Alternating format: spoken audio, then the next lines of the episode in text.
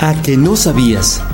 ¿Cómo surgió esta palabra? ¿Esto para qué sirve? ¿Qué significa? No, no lo sabía. Aquí te lo decimos. Aquí te lo decimos. Sí, aquí te lo decimos.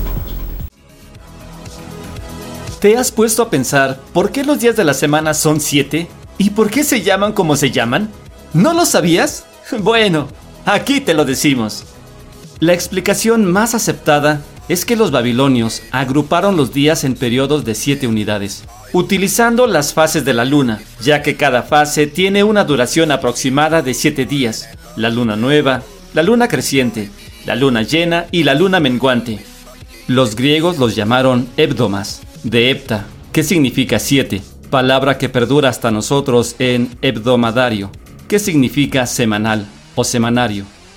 En Roma se adoptó el nombre septimana, que llegó al español como semana. Así es como las fases de la luna determinaron que cada semana tuviera siete días. Ahora, ¿por qué los nombres de la semana se llaman como se llaman?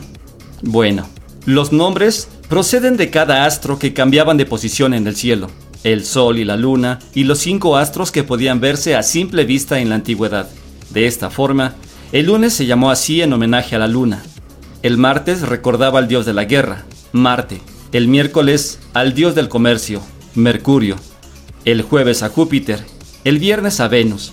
Para los romanos, el sábado era el día de Saturno, pero con la llegada del cristianismo, el nombre Dies Saturni fue cambiado por Sabbatum, derivado del hebreo Sabbat, proveniente de Sabbat, que significa descansar, que entre los judíos designa el día semanal de descanso. En latín, el domingo se llamaba Solis Dies, es decir, Día del Sol. Pero los cristianos cambiaron ese nombre a Dominica, que significaba Día del Señor, Dies Dominus. Así es como se designó el nombre de cada día de la semana. Así que ahora ya lo sabes. Nos escuchamos en la siguiente cápsula de A que no sabías. Mi nombre es Edgar Becerril. Hasta pronto.